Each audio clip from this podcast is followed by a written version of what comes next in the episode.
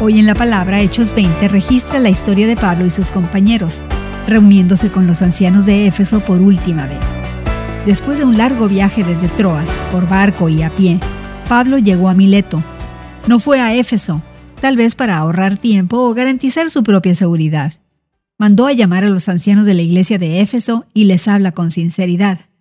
Pablo comienza recordándoles su propio testimonio entre ellos sirviendo al Señor con toda humildad en su presencia predicó el Evangelio con valentía, a pesar de que enfrentó duras pruebas por parte de los judíos. Predicó, enseñó y llamó a todos, judíos y griegos, al arrepentimiento y a la fe. Pablo también les hizo saber a los ancianos de Éfeso que ahora se dirigía a Jerusalén, sin saber lo que allí le sucedería.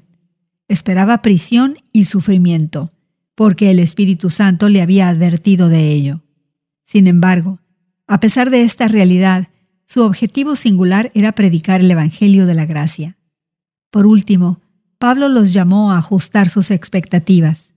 Ellos también enfrentarían dificultades, por lo que Pablo los llamó a permanecer en guardia y tener cuidado sobre la iglesia, sabiendo que su recompensa sería eterna. Medita. ¿Cuándo no se han alineado tus expectativas con la realidad? ¿Cómo cambia nuestro enfoque si esperamos dificultades y hacemos de la obediencia y el amor nuestra meta? Hoy en la Palabra es una nueva forma de conocer la Biblia cada día, con estudios preparados por profesores del Instituto Bíblico Moody. Encuentra Hoy en la Palabra en tu plataforma de podcast favorita. Más información en hoyenlapalabra.org.